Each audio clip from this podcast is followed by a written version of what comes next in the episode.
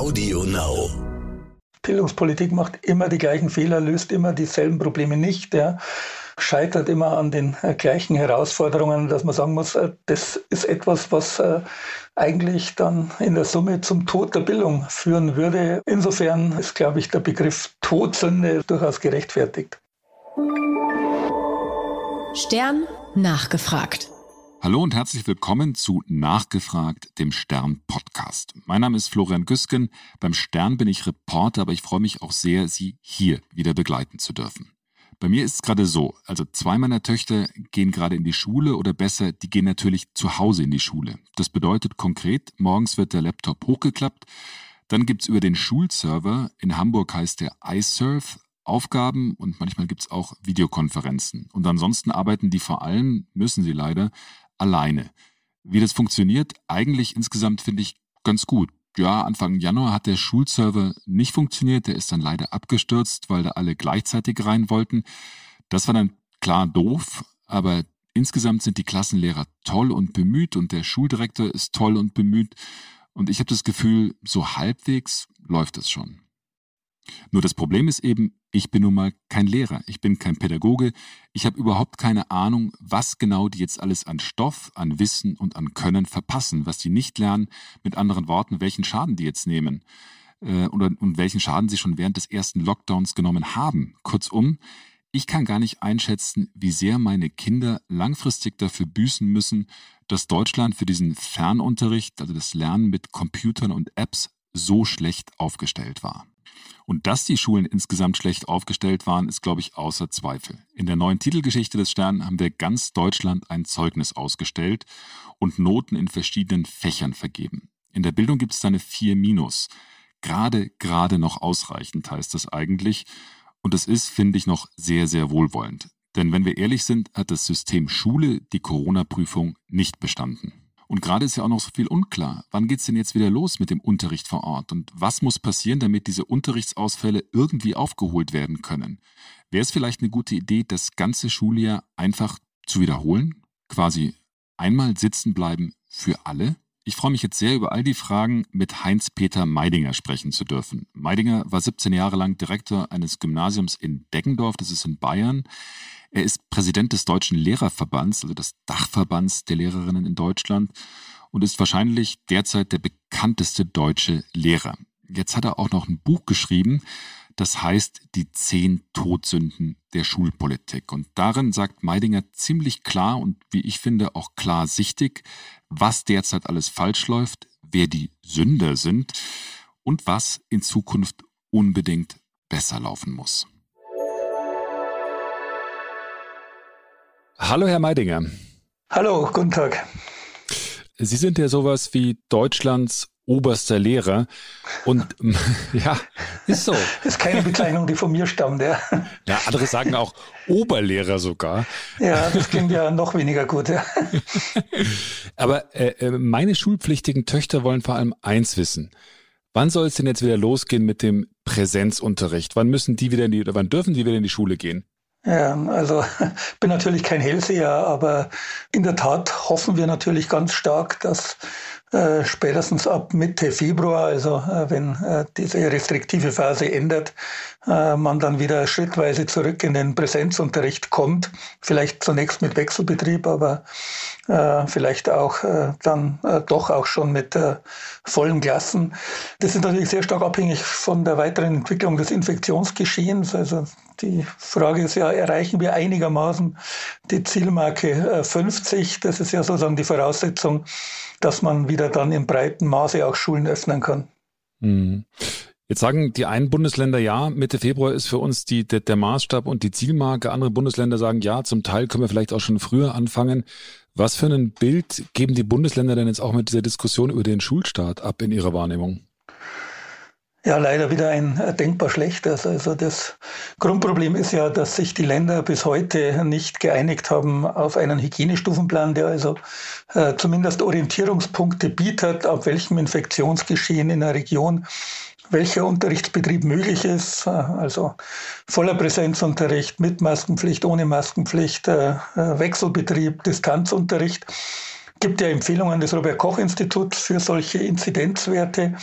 Äh, die sind aber leider äh, nicht übernommen worden von den Ländern und deswegen stochern wir nach wie vor im Nebel. Also Sie vertreten vor allem Lehrer. Was, was für Auswirkungen hat denn das auf die Kollegen, wenn äh, im Prinzip diese Unsicherheit herrscht? Weil die wissen ja im Prinzip, heute heißt Sü, morgen heißt Zott, in dem einen Bundesland geht so, in dem anderen. Wissen die noch, wo ihnen der Kopf steht? Ja, also in der Tat, das ist ja eine große Herausforderung natürlich für alle, nicht nur für Lehrkräfte, auch für die Eltern, für die Schüler, für, für, für alle Berufsgruppen äh, im Grunde genommen. Aber äh, es kommt eben da dazu diese äh, enorme Unsicherheit, die ja dann alles betrifft. Also betrifft äh, die Unterrichtsvorbereitung, äh, mhm. die Erfüllung der Lehrplanziele, die Durchführung von Prüfungen, die Frage, äh, muss ich mich jetzt auf digitale Tools vorbereiten oder kann ich einen Präsenzunterricht halten. Das zermürbt natürlich auch viele. Also und eins ist auch klar. Ich glaube, äh, es gibt keine Lehrkraft, die sich nicht danach sehnt, äh, wieder vor der Klasse zu stehen. Mhm. Aber es muss natürlich verantwortbar sein.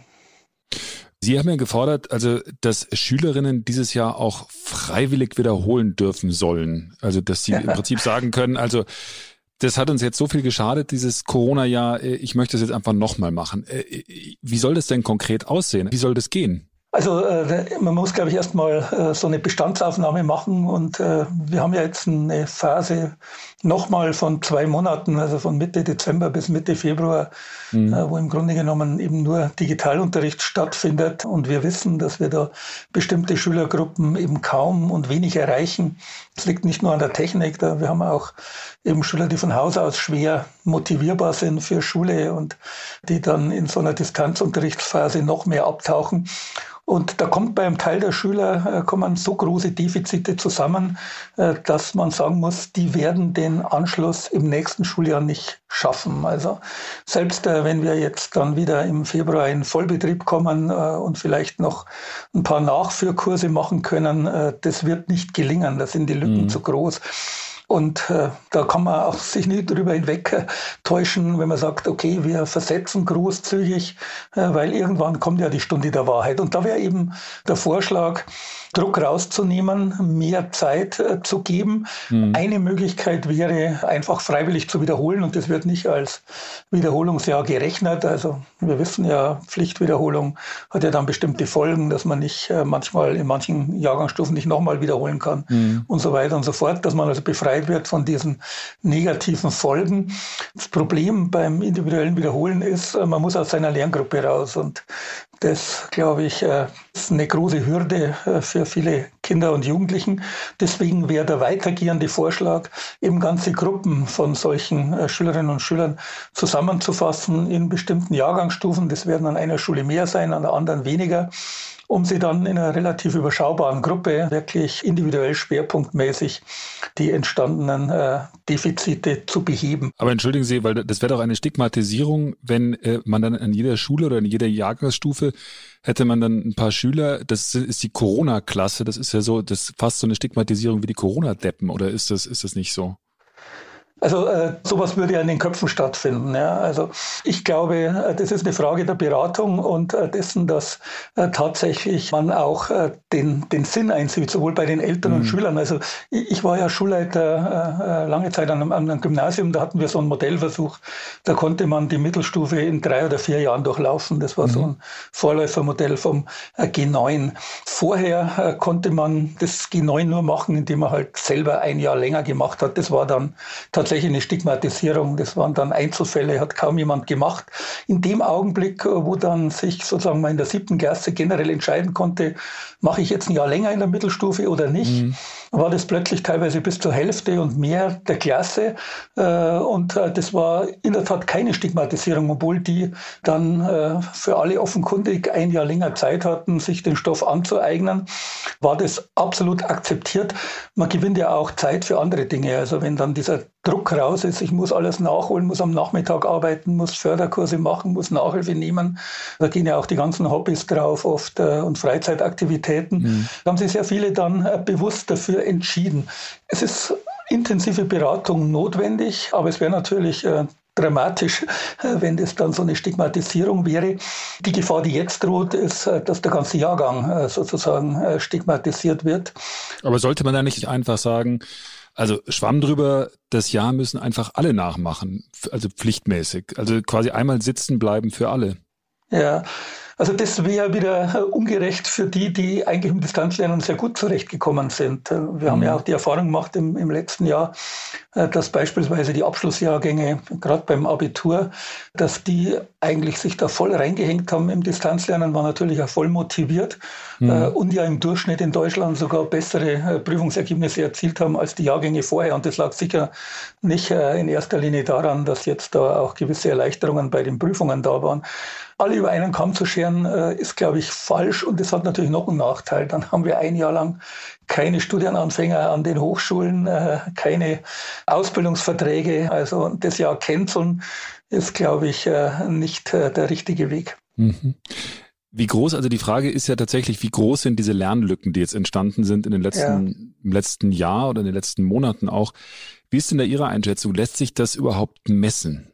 Ja, also wir haben ja eigentlich gefordert, dass äh, nach dem Lockdown äh, im letzten Schuljahr, zu Beginn dieses Schuljahres mal eine große Lernstandserhebung in allen Fächern gemacht wird, dass einfach jeder Lehrer feststellt, äh, welche Lücken aus den Vorjahren sind denn da, äh, um auch zu taxieren zu können, den Förderbedarf und wo man ansetzen mhm. muss, was man wiederholen muss und so weiter. Äh, das hat ja die Politik äh, nicht äh, umgesetzt. Die haben das sozusagen den, den Lehrern individuell zugeschoben. Die Robert Bosch Stiftung hat ja vor kurzem, also ich glaube, die Umfrage stammt von Mitte Dezember, eine Umfrage gemacht, repräsentativ bei Lehrkräften und da auch gefragt nach ihrem Eindruck, wie groß die Lerndefizite sind, die mhm. jetzt da bis Dezember aufgelaufen sind. Da hat man deutlich gesehen, das ist von Schulart zu Schulart wahrscheinlich natürlich auch von Schule zu Schule, aber von Schulart zu Schulart sehr unterschiedlich. Also am meisten geklagt haben die Kolleginnen und Kollegen der Förderschulen. Da seien äh, teilweise enorme Defizite da. Also da geht es ja um die äh, elementaren zivilisatorischen Grundtechniken, mhm. äh, Lesen, Schreiben, äh, Rechnen, auch an den Grundschulen relativ hohe Lücken und ansonsten. Weil das vor allem auch die Schulen sind, wo der starke zwischenmenschliche Kontakt auch extrem wichtig ist für den, ja, für den jeweiligen Lernerfolg. Ne? Genau, und die ja zu Hause, äh, also das eigenständige Lernen natürlich auch nicht so gewohnt sind und äh, wenn da die Eltern ausfallen, dann äh, halt auch den Anschluss verpassen. Wir haben natürlich auch Schülergruppen, die auch sehr leiden. Beispielsweise Kinder, die besondere Sprachförderung brauchen, die sie in der Schule bekommen. Äh, Sprachförderung mhm. auf digitalem Wege äh, ist also mit Sicherheit nicht adäquat dem direkten äh, Sprachbad, das man dann an der Schule hat. Mhm. Also das sind tatsächlich, ja, das ist diese Schere, die da aufgegangen ist, das muss man sagen. Es gibt ja auch Studien, also der Bildungsökonom Ludger Wössmann, der ist ja, glaube ich, auch Professor äh, in München und auch Experte vom IFO-Institut in München. Der hat ausgerechnet, dass also die ganzen fehlenden Unterrichtszeiten dazu führen, dass die heutigen Schüler später dann in ihrem Berufsleben deutlich weniger verdienen und hat da sogar eine Zahl dafür. Der hat herausgefunden, das sind also, dass die rund drei Prozent weniger durchschnittliches Einkommen haben werden. Also ist vielleicht eine Zahl. Im Schnitt verdient jeder Deutsche gerade so ungefähr dreieinhalbtausend Euro im Monat. Und diese also von den Schulschließungen betroffene Generation, wenn die jetzt also drei Prozent weniger verdienen, dann wären es also rund 105 Euro im Monat weniger. Wie ist denn Ihr Eindruck? Kann so eine Zahl stimmen oder ist das Quatsch? Ja, also ich, ich immer, bin immer skeptisch, wenn ich solche Durchschnittszahlen höre, egal auf welchem Wege jetzt da äh, die Bildungsökonomie das berechnet hat, weil natürlich äh, die äh, Spannweite, also wenn man jetzt selbst das als, als Kernbewertungselement nimmt, die Verdienstausfälle und äh, die mangelnden Chancen, Karrierechancen, die man hat, wenn die Defizite nicht behoben werden. Das ist natürlich eine große Spannbreite. Also da haben Sie, bleiben wir mal bei dem, was wir gesprochen haben über die Gruppen, die mhm. ein Zusatzjahr bräuchten und die anderen, die recht gut zu Rande kamen. Da gibt es natürlich die, bei denen ich nicht glaube, dass das irgendeine Auswirkung hat auf den künftigen Lebensweg, die künftigen Berufschancen, Aufstiegschancen. Und es gibt welche, die deswegen ihren Abschluss nicht erreichen. Also äh, ohne äh, überhaupt ohne Abschluss von der Schule abgehen oder äh, eben statt einer mittleren Reife äh, nur einen ersten allgemeinbildenden Abschluss erreichen oder statt dem Abitur die mittlere Reife. Und dann sind natürlich die Einkommensverluste deutlich höher als drei Prozent. Also dann äh, kann das eben mal 30 Prozent ausmachen. Insofern äh, würde die Aussage sozusagen dann erweitern, dass äh, tatsächlich wir Gefahr laufen, dass ein Teil der jungen Menschen äh, durch Corona dauerhafte Beeinträchtigungen erfahren, also geringere Lebens- und Zukunftschancen haben, mit geringeren Kompetenzen rausgehen, dadurch beispielsweise weniger ausbildungsreif sind oder mhm. äh, eben dann weniger studierfähig sind. Und das hat Auswirkungen. Also es sind äh, wirkliche Minderung von Chancen und es geht einseitig auf Kinder aus sozial benachteiligten Familien. Nicht nur die, also wir haben natürlich auch äh, Jugendliche, die von Haus aus schwer motivierbar sind für Schule, aus welchen Gründen auch mhm. immer, Pubertät etc., die da auch abgehängt werden. Aber insgesamt geht diese Schere auf, also diese Schere zwischen sozialer Herkunft und Bildungserfolg Erfolg, die ja überall beobachtbar ist. Und die wird sich, wenn wir eben äh, hier nicht zu Ausgleichsmaßnahmen kommen, die wird sich verschärfen, diese Gerechtigkeitslücke. Mhm. Sie sind ja äh, im vergangenen Jahr in der Corona-Zeit mit Ihren Themen, also mit den schulpolitischen Themen, sehr, sehr präsent gewesen in der Öffentlichkeit, haben Interviews gegeben und waren auch im Fernsehen. Ähm, und bis Mitte des Jahres waren Sie aber auch noch Direktor des Robert Koch-Gymnasiums in Deggendorf in Niederbayern. Wie haben Sie das denn erlebt, diese Corona-Zeit? Also erstens mal habe ich natürlich erfahren als Schulleiter, äh, wie diese Pandemie äh, ein Schulleben lahmlegen kann. Mhm. Wir haben ja gesehen, die Lernplattform hat nicht funktioniert, wie in, in vielen Ländern in, in Bayern, diese Lernplattform des Staates, MEBIS hieß die oder heißt die. Genau, es gibt ja ganz, ganz viele MEBIS in Bayern oder dann iSurf in Hamburg zum ja, Beispiel. Ja, iSurf und LernSax und äh, It's Learning und äh, Logineo in, in Nordrhein-Westfalen und Moodle in Baden-Württemberg, was es alles gibt, äh, die ja alle im Endeffekt auf diese Situation nicht eingestellt waren. Ja. Und äh, da habe ich eben gesehen, an der eigenen Schule, wie innerhalb weniger Tage, also ich meine, ich hatte da keine Erfahrung damit als Schulleiter, äh, die Kollegen gesagt haben, ja, da gibt es aber kommerzielle Systeme, die funktionieren. Und innerhalb von zwei Wochen war die Schule umgestellt auf MS Office, MS Teams, ein System, das halt dann funktioniert hat. Da freut sich Microsoft. Aber hatten Sie da keine Bauchschmerzen, dann Microsoft bei Ihnen in die Schule reinzulassen? Na gut, also wir hatten ja schon Microsoft, wie alle Schulen, Microsoft-Lizenzen, äh, mhm. äh, Office-Pakete und so weiter. Äh, die mussten halt dann erweitert werden. In der Tat, also wir, es gibt ja Datenschutzprobleme nach wie vor. Zwar nicht so dramatisch wie bei Zoom, aber äh, die gibt es. Und äh, es gab ja dann auch einen Vertrag der Länder, also Bayern, Baden-Württemberg haben ja Verträge abgeschlossen mhm. mit Microsoft. Das kann man sich halt dann nicht äh, so backen, wie man sich wünscht, sondern äh, man muss dann die Frage stellen, äh, was ist wichtiger, dass man in Austausch kommt, dass man Digitalunterricht halten kann, dass man auch mhm. Videokonferenzen hinkriegt, die die staatlichen Plattformen nicht hingekriegt haben, oder dass man dann äh, den Datenschutz ganz, ganz hoch hält, was ich grundsätzlich für richtig finde, aber dann halt den Unterricht nicht sicherstellen kann. Und ich glaube, es war die richtige Entscheidung auch der Länder, dass sie ja, Verträge geschlossen haben. Äh, und ich hoffe natürlich, dass da jetzt auch nachgebessert wird bei der Frage der Datensicherheit, insbesondere des Standorts von Servern und so weiter. Sie haben auch ein Buch geschrieben, das jetzt gerade auf den Markt gekommen ist. Das heißt die zehn Todsünden. Da hört man gleich das Donnergrollen, die zehn ja. Todsünden der Schulpolitik. Jetzt ist Todsünde ja ein biblischer Begriff. Wäre es da nicht eine Nummer kleiner gegangen? Todsünde ist ja schon hart. Ja, also äh, natürlich, mein, äh, das, das ist immer klar, man braucht auch einen griffigen Titel, aber es ist jetzt nicht so, dass der Titel einfach sozusagen ein Marketingergebnis ist, äh, sondern ich, ich glaube schon, dass es eine Berechtigung hat, dass es wirklich bestimmte Missstände gibt im Bildungswesen und äh, Fehlentscheidungen und ja, Dinge, die sich einfach nicht verbessern. Also wo man immer sagen muss, Bildungspolitik macht immer die gleichen Fehler, löst immer dieselben Probleme nicht. Ja scheitert immer an den äh, gleichen Herausforderungen, dass man sagen muss, äh, das ist etwas, was eigentlich dann in der Summe zum Tod der Bildung führen würde. Und insofern ist, glaube ich, der Begriff Todsünde durchaus gerechtfertigt. Aber die anderen Todsünden, die ich zumindest als nicht bibelfester Mensch so kenne, ist, sind Habgier, Wollust oder Zorn. Ja, ja, nee, also ich meine, es sind eben keine biblischen Todsünden, sondern es sind bildungspolitische Todsünden. Aber so ein paar äh, Dinge, glaube ich, äh, könnte man sogar Gemeinsamkeiten feststellen. Also wenn Sie beispielsweise die Sünde Arroganz sehen, ja, also Überheblichkeit ist ja eine der sieben Todsünden oder auch Trägheit, Faulheit, dann muss man sagen, auch sowas findet sich in der Politik. Also äh, die Überheblichkeit, die Nichteinbeziehung der Beteiligten äh, oder eben einfach die Weigerung, Verantwortung, bestimmte Dinge zu lösen und auszusitzen.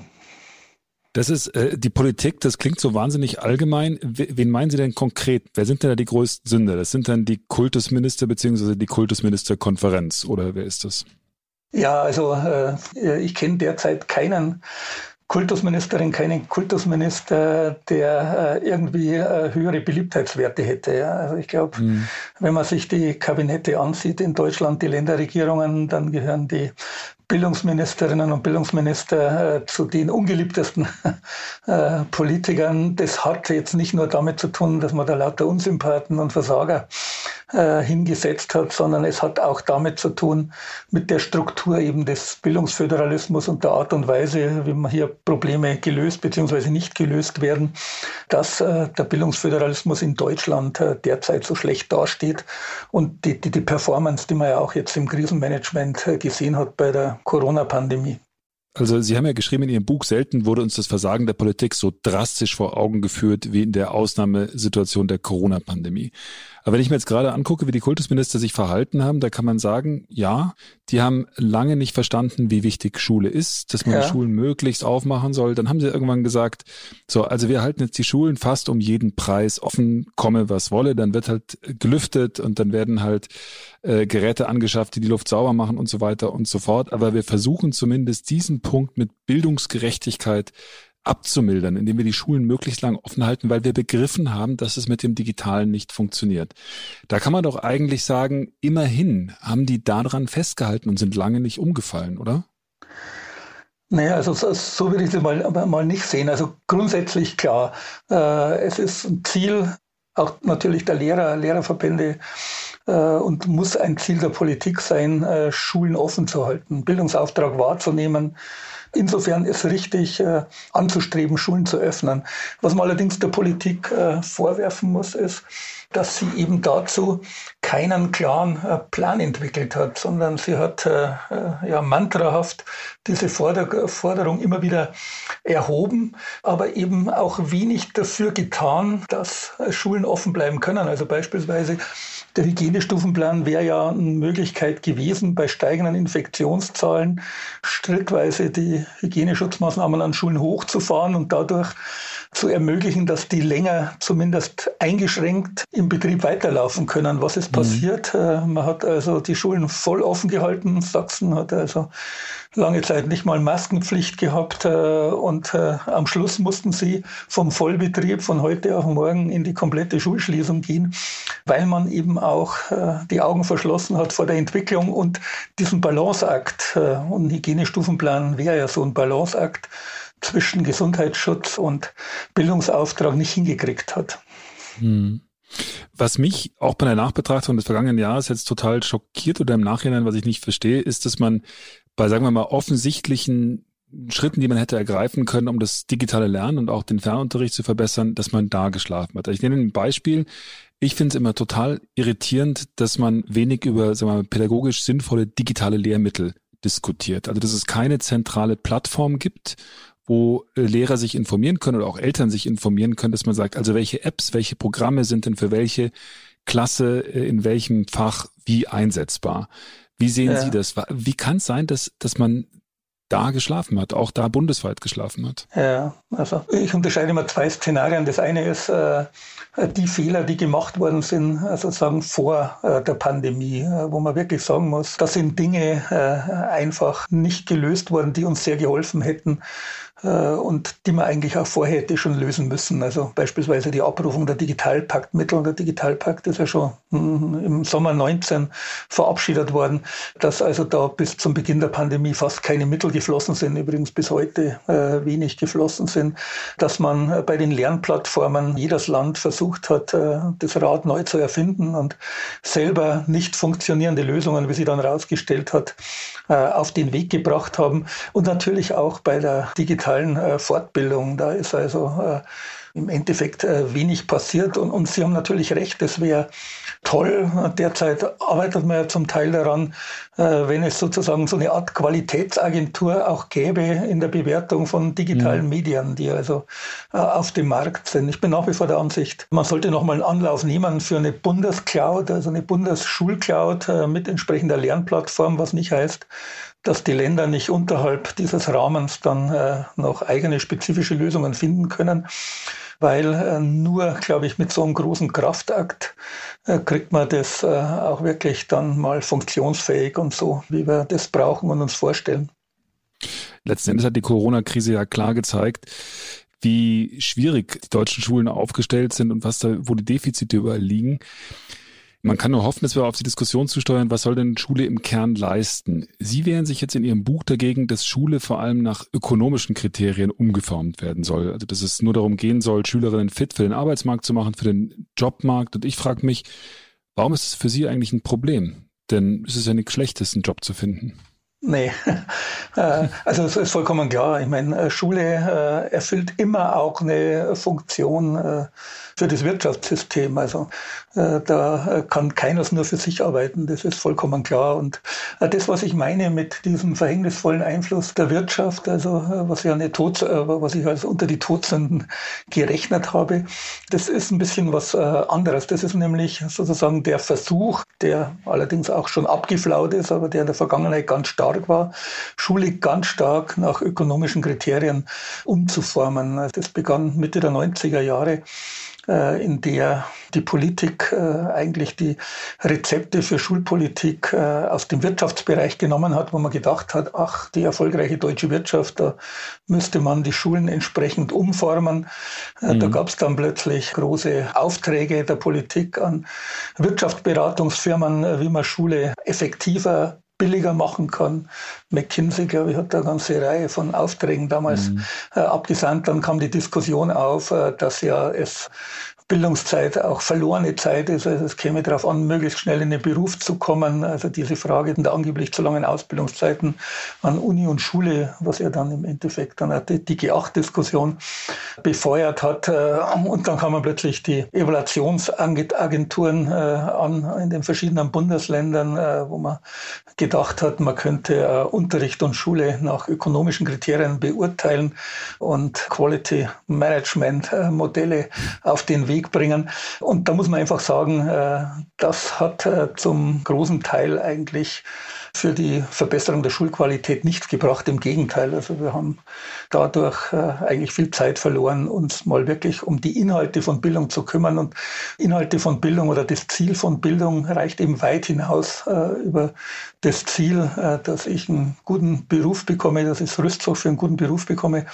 sondern äh, es geht ja, ja, mir gefällt der Bericht, äh, der, der Begriff Selbstverwirklichung nach wie vor, also aus mhm. seinen Anlagen und Fähigkeiten das Beste zu machen, die zu entdecken äh, und auch halt die Dinge zu fördern, die vielleicht nicht äh, jetzt äh, für die Wirtschaft besonders wichtig sind, wie Kreativität, Kunst, Musik und so weiter. Aber was ist denn das Produkt von Schule? Ja? Das Produkt von Schule sind vielleicht die Abschlüsse, aber es kommt eben nicht darauf an, möglichst viele billige Abschlüsse zu produzieren, sondern es kommt auf Bildungsqualität an. Und Schule hat einen Bildungsauftrag, einen staatlichen Bildungsauftrag und das ist nicht vergleichbar. Aber da, verstehe ich Sie nicht ganz. In Ihrem Buch sagen Sie auch, Leistung ist wichtig und wir sollten uns auch darauf konzentrieren, dass wir also im Prinzip einen Leistungsbegriff jetzt nicht ablehnen, sondern ja. durchaus auch nach Leistung gehen. Und jetzt Leistung ist ein, ein messbarer Wert und ähm, also viele, viele Studien, also Sie kritisieren in Ihrem Buch auch die PISA-Tests und sagen, also mit den PISA-Tests werde also eindeutig der Homo economicus abgebildet und äh, werde darauf hingewirkt und den effizienten Menschen zu formen im Sinne von Produktivität. Aber äh, also für mich klingen auch die PISA-Tests relativ sinnvoll, weil die, da geht es doch darum zu sagen, ist das, was diesen Schülern vermittelt worden ist, auch bei diesen Schülern so angekommen, dass sie es reproduzieren können. Aber ich habe nicht ganz verstanden, wo sie da ein Problem haben. Ja, also äh, ich lehne die PISA-Tests nicht äh, in Bauschbogen ab. Im, im, Im, Gegenteil, PISA hat ja durchaus äh, auch Schwachstellen des deutschen Bildungswesens aufgezeigt. Also beispielsweise diese 20 Prozent der Kinder und Jugendlichen, die nicht mal die Kompetenzstufe 1 erreichen und die dadurch tatsächlich also äh, Gefahr laufen, dass sie keine Teilhabefähigkeit in dieser Gesellschaft haben, also ausgegrenzt werden, äh, Außenseiter der Gesellschaft bleiben werden. Das ist ein Verdienst von PISA. Äh, wogegen ich mich wende, ist sozusagen erstens mal PISA zum Gradmesser der Bildungsqualität zu machen. Das ist eben nur ein kleiner Ausschnitt, der da ist. Und natürlich dieses Ranking, das damit verbunden war, also so nach dem Motto, mhm. je mehr, je höher, desto besser das Bildungssystem. Und äh, im Hintergrund von PISA steht natürlich die OECD, die ja eine eigene Philosophie hat, unter anderem die, dass ein Bildungssystem umso besser ist, je höher die Abiturientenquote ist. Mhm. Äh, und auch das, glaube ich, ist einer der Dinge, die ja, zu gewissen Fehlentwicklungen im Bildungswesen geführt hat.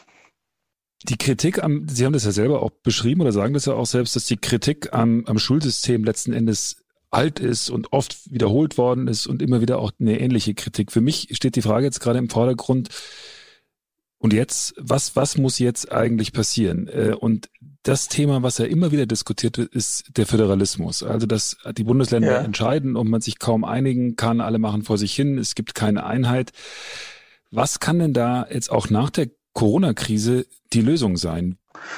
Also das Erste ist, äh, ich gehöre nicht zu denen, die äh, der Meinung sind, der Bildungsföderalismus müsse abgeschafft werden. Ganz abgesehen von der Frage, dass er nicht äh, abzuschaffen ist braucht man, glaube ich, nicht begründen. Der Föderalismus äh, hat eine demokratische Funktion. Ja. Ich finde es auch mhm. grundsätzlich richtig, dass Entscheidungen näher an den Schulen getroffen werden äh, und nicht ganz fern in, in, der Hauptstadt. Also es ist eher der Ärger über das, was eben alles schief läuft jetzt im Bildungsföderalismus. Aber die Frage, äh, was äh, muss man jetzt auch nochmal lernen aus den jetzigen Erfahrungen? Und, äh, das muss wirklich heißen, wir müssen den Bildungsföderalismus reformieren, damit er seine Kernaufgabe erfüllen kann. Und die Kernaufgabe ist, vergleichbare, hochwertige Bildungschancen in allen Ländern gleichermaßen zu bieten. Also das ist, glaube ich, so der Kernpunkt, das Kerndefizit, äh, wenn, wenn ich mir anschaue, äh, dass Bremen beispielsweise eben bei PISA, um da nochmal drauf einzugehen, mhm. äh, zwei Jahre hinterherhinkt, zwei Lernjahre hinterherhinkt bei 15-Jährigen gegenüber den Bundesländern, die an der Spitze sind. Das ist etwas, mit dem kann man sich nicht abfinden. Und diese Aufgabe der Vergleichbarkeit, die hat eben der Bildungsföderalismus bis heute nicht gelöst. Und damit er die lösen kann, muss man reformieren. Also ich glaube, das Einstimmigkeitsprinzip in der KMK ist ein ganz großer Hemmschuh. Äh, er sorgt dafür, dass man immer sich auf dem kleinsten gemeinsamen Nenner nur einigt. Äh, ein anderer Hemmschuh ist, dass die Kultusministerkonferenz äh, eigentlich keine richtige gesetzliche Grundlage hat. Also es sind Vereinbarungen, die getroffen werden. Wenn sich Länder an die Vereinbarungen nicht halten, da passiert wenig bis gar nichts. Das heißt, wir bräuchten eine gesetzliche Grundlage. Das wäre eben ein Bildungsstaatsvertrag, in dem man auch dann bestimmte Grundsätze der Vergleichbarkeit, mhm. beispielsweise was Abitur betrifft oder Lehrerausbildung betrifft oder Lehrpläne, Bildungsstandards betrifft, auch wirklich festschreiben könnte. Und ich würde bei den Aufgaben, die der Bildungsföderalismus hat und diese Zusammenarbeit der Länder, würde ich ihn auch personell besser ausstatten. Ich halte es auch für einen Unsinn, dass da jedes Jahr der neue Präsident, eine neue Präsidentin gewählt wird. Das sorgt nicht dafür, dass man eine Perspektive entwickelt, längere Zeiträume für Reformen dann äh, auch anvisieren kann. Also, also ich glaube, das sind Strukturen, die sind nicht mehr geeignet für das 21. Jahrhundert. Ich glaube, wir haben jetzt in Deutschland mittlerweile um die 60 verschiedene Schularten. Kennt sich kein äh, Mensch mehr aus. Äh, da geht es ja um die Anerkennung von, von Abschlüssen. Also ich glaube, äh, es gibt genügend Stoff. Ich frage mich jetzt seit einiger Zeit, jetzt haben wir doch dieses Jahr die Bundestagswahl und äh, alle haben gesehen, was für Defizite in dem Schulsystem existieren. Jetzt müsste man doch eigentlich eine brennend heiße Diskussion haben über das Megathema Schule. Jetzt aber schreiben Sie in Ihrem Buch, ich zitiere, in manchen Parteizentralen herrscht die Auffassung, mit Bildungspolitik könne man keine Wahlen gewinnen, aber sehr wohl welche verlieren. Was folgern Sie daraus für, das, für dieses Jahr? Also wird die Schulpolitik ein Thema im Bundestagswahlkampf oder lassen die Parteien die Finger davon? Wie sehen mhm. Sie das momentan? Was für einen Eindruck haben Sie?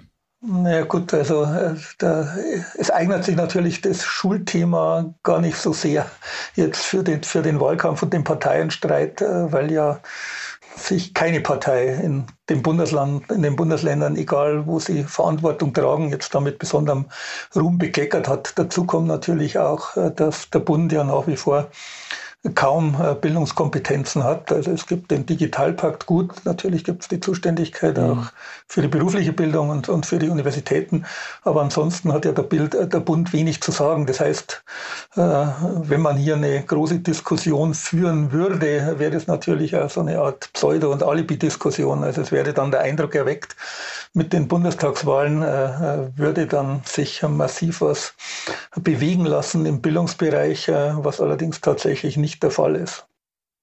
Wie ist es denn jetzt bei Ihnen im Lehrerverband? Da überlegt man sich ja auch, welche Projekte packen wir jetzt 2021 bis zur Bundestagswahl an? Sie sind ja im Kern Lobbyist für Lehrer.